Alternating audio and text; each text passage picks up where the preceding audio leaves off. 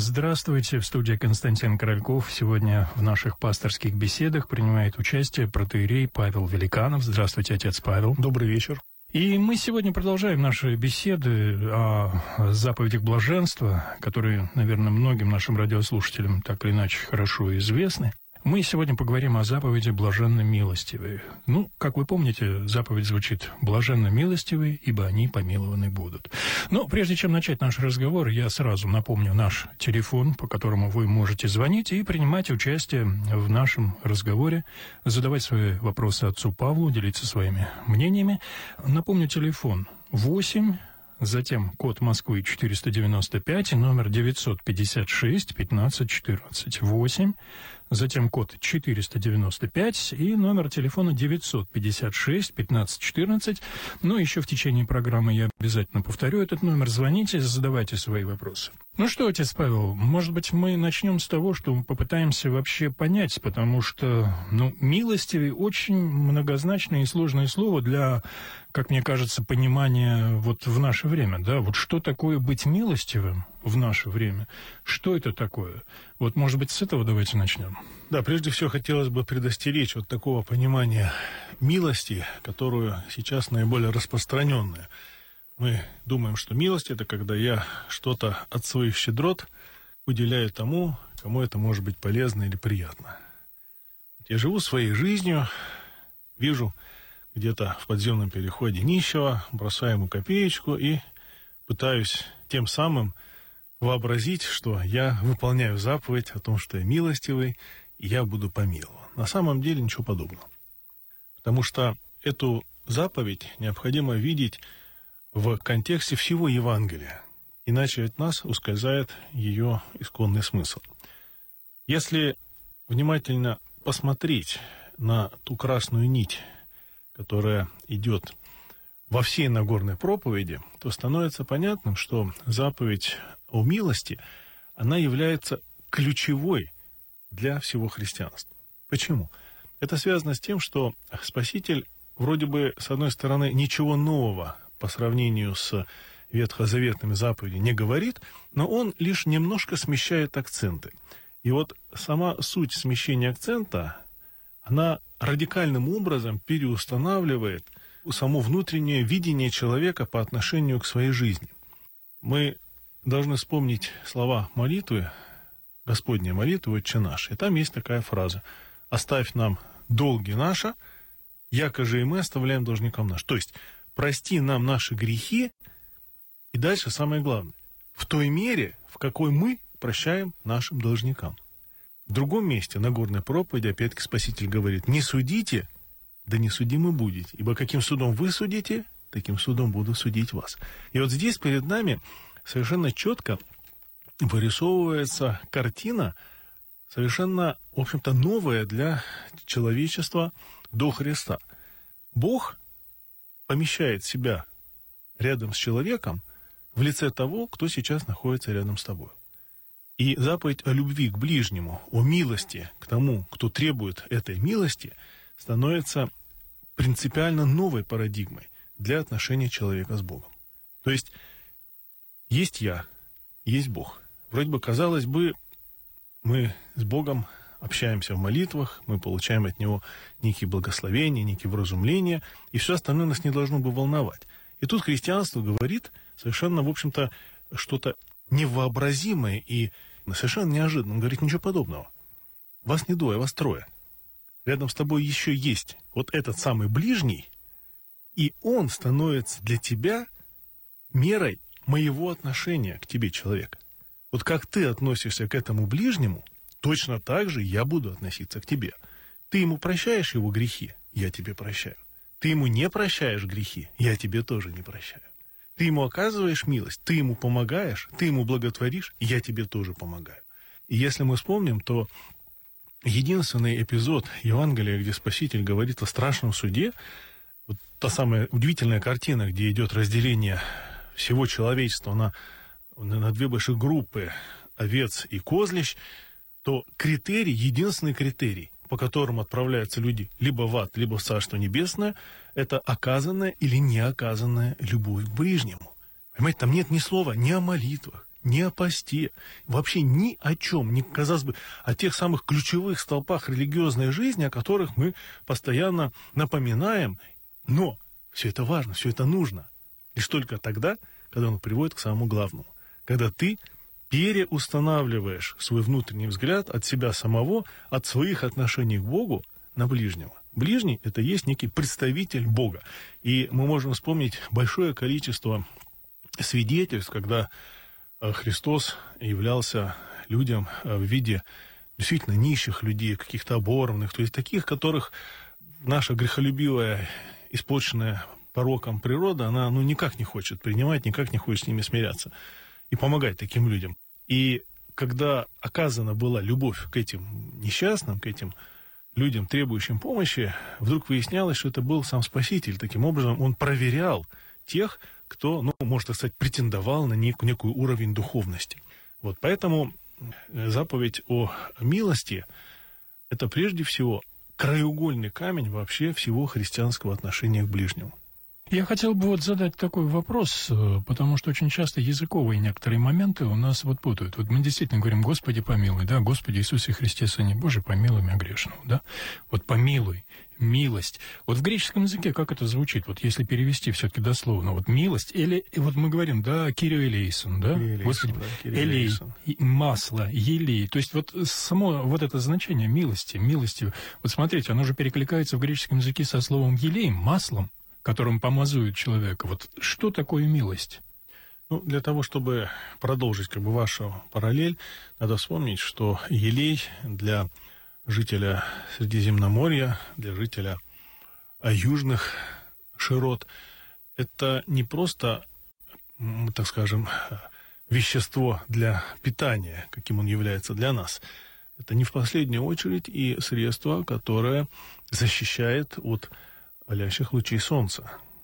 Елей входил в число тех предметов, которых, которые выдавались в том числе и рабам, потому что невозможно под горячим солнцем в этих широтах даже работать. Человек просто себя уничтожит, он сожгет свое тело. И вот удивительная такая тоже вещь, что даже образ Елия, как некий образ божественной милости, мы встречаем в древних захоронениях еще даже до христианской культуры. То есть, с одной стороны, человечество понимало, что Бог есть огонь, Бог есть свет, Бог есть некая огромная сила, непостижимая сила, которая может действительно человека испепелить. И в то же самое время от нее же есть некая, не то что защита, некий такой как бы фильтр, некое преломление этой силы в милость. Но смотрите, как интересно. Этот огонь становится милостью только тогда, когда вы сами обращаетесь к тому, по отношению к кому можете стать своего рода маленьким Богом. Если вы к ближнему оказываете свою милость, то вот этот огонь божественного правосудия, огонь божественной праведности притворяется, превращается сквозь вашу милость в милость к вам самим. Вот в этом совершенно парадоксальная ситуация в христианстве. То есть человек Христом призывается как бы не бомбить Бога просьбой о том, чтобы он простил ему грехи, а обратиться прежде всего к тем, по отношению к тем вокруг, вокруг себя самого, к тем, кому ты можешь оказать милость. И вот мера твоего отношения к ближним, оно определяет меру божественной милости по отношению к тебе самому. Ну вот интересно, тоже я все время об этом, когда мы блаженство рассматриваем, говорю, очень интересно, что ведь это не, не требование, да, это не требование, это некий ориентир, это некий ну, как бы сказать, идеал, который должен стать вот твоим естеством. Ты должен к этому прийти. То есть это не то, что тебе говорят, вот поступай так и все. Так не говорится. Говорится блаженно. То есть вот да, ты да. будешь блажен, да. если то есть ты достигнешь высоты вот этой, если. То есть здесь нету никакого требования в этой заповеди. Ну, тут, тут опять-таки тоже надо понимать, что вот все заповеди блаженства, если мы их посмотрим у евангелиста Матфея, они исключительно такие как бы положительно утверждающие. Да, вот мы есть, имеем список из девяти заповедей блаженства, а вот если посмотрим у евангелиста Луки, то мы увидим, что блаженство соседствует с как бы с антиблаженствами, своего рода с такими как бы утверждениями, что горе тому, кто будет богатым, горе тому и так далее. И здесь надо понимать, что в этом основное отличие заповеди блаженства от десятисловия. То есть там, где есть четкие границы, а здесь мы видим прежде всего некое направление для совершенства, в котором мы должны двигаться. Хорошо, у нас есть звонок из Санкт-Петербурга. Мы слушаем вас. Здравствуйте, Алла. Здравствуйте. Здравствуйте, батюшка, благословите. Да, Бог благословит. Раба Божья Алла. Вы знаете, я хочу такой вопрос задать. Вот э, у меня дочь, э, она, ну, я ее считаю достаточно брезгливая девушка и современная такая. И вдруг я случайно узнаю о том, что она, э, идя на работу, поднимала из, соверш... из огромного сугроба бомжа, мимо которого проходили все мимо. И в силу того, что она такая очень хрупкая, она все-таки как бы подошла к нему, стала тянуть, он понял, что она его не вытащит. И, в общем, ну, в конце концов, люди еще помогли. И вот я хочу спросить, можно ли ее назвать в этом случае милостивой? Ну, конечно, не только можно, но и нужно. Можно только порадоваться за маму, которая смогла воспитать дочь.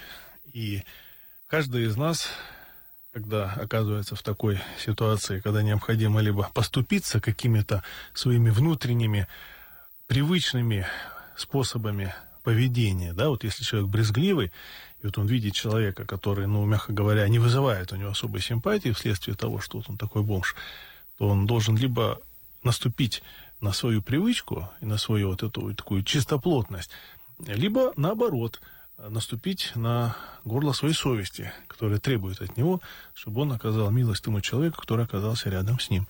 Поэтому, конечно, вот это и есть прекрасный пример проявления милости к человеку. Но это такие как бы вот крайние, может быть, даже примеры. На самом деле основной дефицит милости у нас происходит, как ни парадоксально, по отношению к тем, а, в отношении которых мы думаем, что уж кого-кого, так их-то мы больше всего любим даже посмотреть внутри наших семей, сколько проблем возникает в семьях с детьми по одной простой причине. Потому что родители недостаточно милостивны по отношению к ним. Они не находят достаточно времени, чтобы просто поговорить со своим ребенком.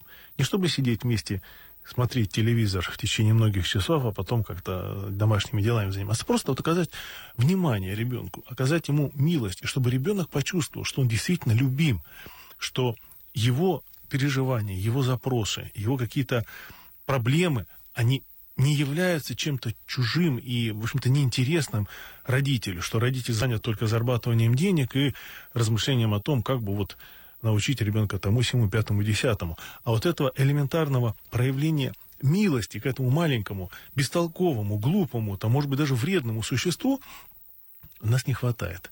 И вот мне кажется, что проявление милости, прежде всего, должно начинаться э, с изменения отношения к тем, кто рядом с нами. И я думаю, совесть каждого человека, она прекрасно подсказывает в отношении к кому – мы постоянно оказываемся не вполне милостивными. 956-1514. Это московский телефон с кодом 495, 956-1514, код 495. Звоните, задавайте свои вопросы. Вы знаете, очень, очень хороший вот этот звонок был, потому что буквально вот позавчера у меня с другом такая ситуация. Мы договорились с ним встретиться, но он, как всегда, около Курского вокзала искал, где э, припарковаться. И вот он припарковывается, и прямо под колеса ему падает женщина, разбивает сумку мой. и рассыпает все в сумках. Да. Она опаздывает на поезд, бежит. Кошмар. И она говорит, все, я опоздала, все опоздала. Он схватил ее сумки и помчался на вокзал через ту сторону Садового кольца, и все-таки они успели на поезд, а потом он пришел, мы никак не могли встретиться, встретились. Он говорит, я не знаю, что со мной такое произошло. Прорвало я только, да, изнутри, вот я только да. сейчас да, осознал, что вот я ни с того ни с сего схватил и все-таки ее забросил в этот старооскольский поезд. Угу. То есть я хочу сказать тому, что очень часто эти вещи бывают спонтанными. Кстати, вот такие вещи я знал но в моем опыте моих знакомых были, были люди довольно страшные, буквально преступники. Преступники, но которые совершали милость. Вот эта милость, вот как это в человеке рождается, который, казалось бы, сам грешен и творит да. ужасные дела? Знаете, Костя, я что думаю? Вот святейший патриарх Кирилл несколько лет тому назад в отношении всех московских храмов издал такое распоряжение, что в каждом приходском храме должен быть человек, который отвечает за организацию социальной деятельности, одной из направлений которой является в том числе помощь людям, находящимся в тяжелом состоянии. И вот э, недавно была конференция, проходила в храме Христа Спасителя «Церковь и бедные». И вот там выступал э, владыка Пантелеймон, который руководит отделом социального служения. И он рассказывал о том, насколько преображаются люди, причем не обязательно церковные. Как правило, там половина людей, которые приходят помогать вот в этих автобусах милосердия, которые ездят по вокзалам, раздают пищу бомжам, которые помогают им, дают возможность где-то переночевать и так далее. Насколько они преображаются, когда начинают делать, в общем-то, элементарные вещи. Понимаете, когда мы прикасаемся с чужой болью, с чужой бедой, то, конечно, с реальной причем болью, то наши собственные беды, которыми, как правило, у нас буквально, я бы сказал, зашлаковано наше сознание, они просто улетучиваются. Вот лицом к лицу с настоящим страданием мы оказываемся тем самым лицом к лицу с настоящей жизнью. И вот многие вещи открываются, и человек становится действительно как бы открытым для вот этого непосредственного действия божественной благодати. Она касается человеческого сердца. И вот э, зачастую для того, чтобы человека как бы привести, помочь ему пере, переступить порог храма, ему не столько надо чего-то там вещать высокоумное и такое глубоко философское, а просто дать ему в руки реальную возможность сотворить добро и переступить вот через этот созданный нашей культурой. К сожалению, это же ужасно, когда в нашей культуре оказывать милость считается чем-то, ну, проявлением какой-то слабости, в общем-то, даже. Да? То есть представить вот эту ситуацию, когда один там из сотни людей вдруг решается помочь этой женщине, а все остальные проходят мимо, их это даже не цепляет, ведь на самом деле это ужасно. Это, я бы сказал, это диагноз нашего современного общества. Настолько все вот внутрь себя замкнуты, самодовольны, живут только своими переживаниями, они не чувствуют себя связанными вот друг с другом вот э, тоненькими ниточками. Помните, у, Ильина есть замечательный рассказ о, ткани, живой ткани, что все, все человечество, это живая ткань. И каждый из нас тоненькая ниточка, он связан с другими. Его невозможно вырвать. Где-то там начинает рваться, мы сразу это начинаем чувствовать. А мы тут думаем, вот почему у нас столько бед, столько проблем, столько несчастья. Да очень просто. Потому что мы пытаемся как бы окуклиться э, в своей жизни, не понимая, что это в принципе невозможно. И чем меньше вокруг каждого из нас вот этой как бы брони самодостаточности, брони такого э, себялюбия, эгоцентризма, тем на самом деле мы становимся представителями Божьими на земле. И вот когда вот Господь касается сердца, когда оно открывается, уже никакого значения не имеет, каким был человек, какие у него были грехи. Может, он был действительно преступником. А иногда бывает, что именно какие-то крайние ситуации, жизненные ситуации, они совершенно по-иному переворачивают вот именно внутреннее состояние человека. Тот же самый пример двух разбойников на кресте, да, рядом со Спасителем. Один проклинает, а другой, в другом происходит какая-то глубочайшая перемена. Он раскрывается он осознает свое недостоинство, и вместе со Христом он приходит первым в рай. У нас э, есть звоночек вот сейчас из Волоколамска. Владимир, мы слушаем вас. Владимир, здравствуйте. Добрый всем вечер. Батюшка, у меня вот такая проблема. Я не могу оказать милость одному человеку. Конкретно я не могу простить его за то, что он меня обидел. От этого душа моя очень страдает, так как э, я потерял душ... мир – я молюсь, пощусь и даже причащаюсь, но не чувствую, прости меня, Господи, как бы поддержки, чтобы э, простить его не только на словах, но и в сердце. И я вот так попал в такую проблему, для меня очень тяжелую, и не знаю, как и быть. Помогите своим мудрым советом. Спасибо, спасибо, спасибо, спасибо. Замечательный вопрос. И ответ на него можно дать не столько от ума, сколько от практики, жизненной практики.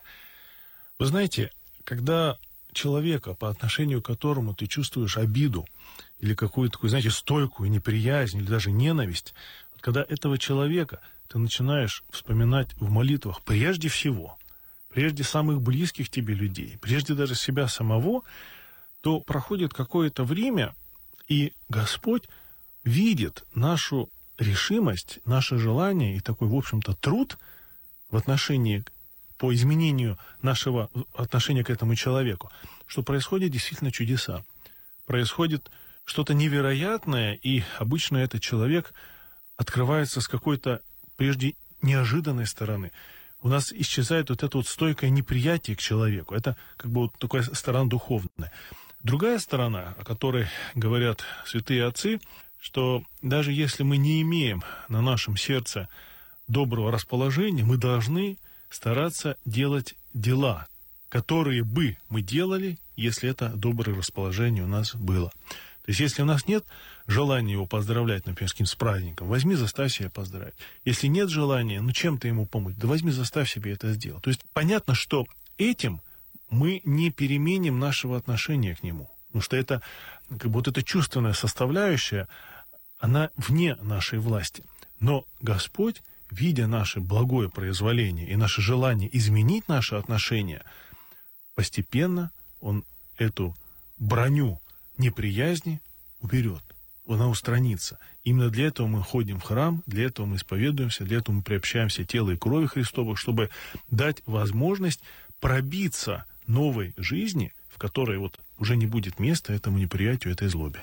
Я вот, может быть, немножко опять приземлю э, наш разговор, отец Павел, простите уж, но вот все правильно, вот эти поступки, да, милосердие, милости, Сегодняшняя ситуация, вот сегодняшняя реальная ситуация в той же Москве. Я постоянно езжу на метро, на городском транспорте, и делаю это люблю. И вдруг вот каждые, постоянно, вот последние месяцы, опять вновь в метро стали появляться так называемые коллеги да, uh-huh, их, они дружно ездят, причем это организовано совершенно явно без ноги в, а, в, в форме десантников, и просят милостыни. Конечно, им мало кто дает. И все прекрасно понимают, что это великолепно организованная система сбора как бы этих денег. И вот в этой ситуации, ведь таких очень много. Опять же пример. В метро я вижу э, девушку со скорбным видом, постоянно в одном и том же состоянии живота беременности, но уже многие месяцы она стоит на кольцевой линии с этим видом. То есть там явно латексный вот этот живот, просто вот специально. Но у нее такой вид, что действительно вот э, сердце содрогается. Если ты не понимаешь, что уже в течение года состояние беременности не меняется. Я сейчас это огрубляю, но вот скажите, вот в этой ситуации, как оказывать милость, когда ты видишь, что существует система? Сбор. Да, вот эти люди действительно без ноги. И сердце надрывается. И с другой стороны, ты понимаешь, что как бы это же организация почти преступная. Вы знаете, я бы ответил так, что, к сожалению, имеет место некая спекуляция на хроническом отсутствии милости в нашей реальной жизни. Потому что когда у человека есть те, кому он благотворит, есть те, кому он на самом деле помогает, у него не будет возникать того самого э, чувство э, такого, знаете, э, стыда от того, что он не подает тем людям, в отношении которых у него большие сомнения, что им вообще следует подавать. Поэтому я бы советовал прежде всего задуматься о тех, кто рядом с нами нуждается в нашей милости – а не о тех, кого мы так вот случайно встречаем, и у нас большие сомнения в том, что эти люди, в общем-то, на пользу используют наши средства и так далее. В свое время, я помню, одного из лавских духовников спросил, задал такой вопрос, говорю, вот, батюшка, вот если я вижу на улице какой-то странного вида человек, похожий алкоголик, просит подать ему милостыню, и мотивируя тем, что вот у него там погорелись или еще что-то и так далее. Он мне очень просто ответил. Говорит, а ты если увидишь сумасшедшего человека, который просит тебя дать ему там огонь или нож, ты ему дашь? Я говорю, конечно же нет. Говорит, ну вот тебе и ответ. То есть, если мы знаем, что наша милостыня, она пойдет во вред этому человеку, ни в коем случае нельзя давать. Ни в коем случае. И даже если какие-то сомнения есть, тоже не надо давать. Но это вовсе не значит, что это освобождает нас вообще от самого принципа благотворения, от самого принципа милости по отношению к тем, кто в этой милости нуждается. Вот у нас осталось совсем немного времени. Один звоночек есть из Твери. Давайте мы послушаем. Алиса, мы слушаем вас. Здравствуйте. Отец Павел, у меня вот такой вопрос. Моя мама молилась за одну заключенную девушку, она ей была незнакома, но она просто желала того, чтобы эта девушка была оправдана. Но потом, к сожалению, этого вот не получилось, она очень страдала от этого. Это расценивать как милость или нет? Спасибо. Конечно, молитва у заключенных является Вообще, молитва о любом человеке – это тоже проявление милости к этому человеку. Потому что это проявление любви, нашей любви и той меры э, помощи человеку, которую мы можем оказать. А результат – это все в руках Божьих. Это понятно, что мы просим Бога о том, чтобы в отношении всех осужденных была явлена определенная милость Божия, которая будет им на пользу. Но а мер, мера, в какой она будет проявлена, зависит только на самом деле от него самого. Поэтому мы не можем Богу навязывать наши решения, но мы можем просить Его о том, чтобы Он отнесся к нам с максимальной милостью и с максимальной любовью. Я думаю, что действительно милость наверняка все-таки присутствует в каждом из нас. Вот нельзя так говорить, что мы все настолько вот уже совсем охладели, потому что случаются несчастья. Ну, даже по телевизору смотришь, что-то происходит. И, как правило, большинство людей внутри произносят молитву, как они умеют. Да, да. они говорят, Господи, Конечно, да что да. же это такое? Господи, ну помоги да, ты им. Да. И когда тем более это происходит с твоими близкими, то есть уже тем самым, конечно, мы все равно вот эта вот милость из нас изливается. Да. Вот. Ну, у нас вот видите, какой интересный разговор получился о милости. Мне кажется, что мы вот затронули какие-то основные, да, такие да, моменты. хочется пожелать нашим радиослушателям, чтобы помнили, как мы относимся к нашим ближним, с милостью или наоборот, с немилостью, так и Бог относится к нам. Да, ну вот э, тоже, конечно, это очень важно понимать, что милость можно оказать в любую секунду, в любой момент, что милость это может стать вот нашим органическим состоянием души. И, в общем, к этому нам надо стремиться. Ну что ж, спасибо вам большое, отец Павел. Э, всем нашим радиослушателям тоже спасибо. Спасибо за ваши звонки, за то, что вы тоже принимали участие в нашей программе. И я напомню, что в гостях сегодня у нас был отец Павел Великанов. Мы говорили о заповеди блаженно милостивой, ибо они помилованы будут. И до следующих наших встреч. Счастливо. До Всего встречи. доброго. Храни Господь.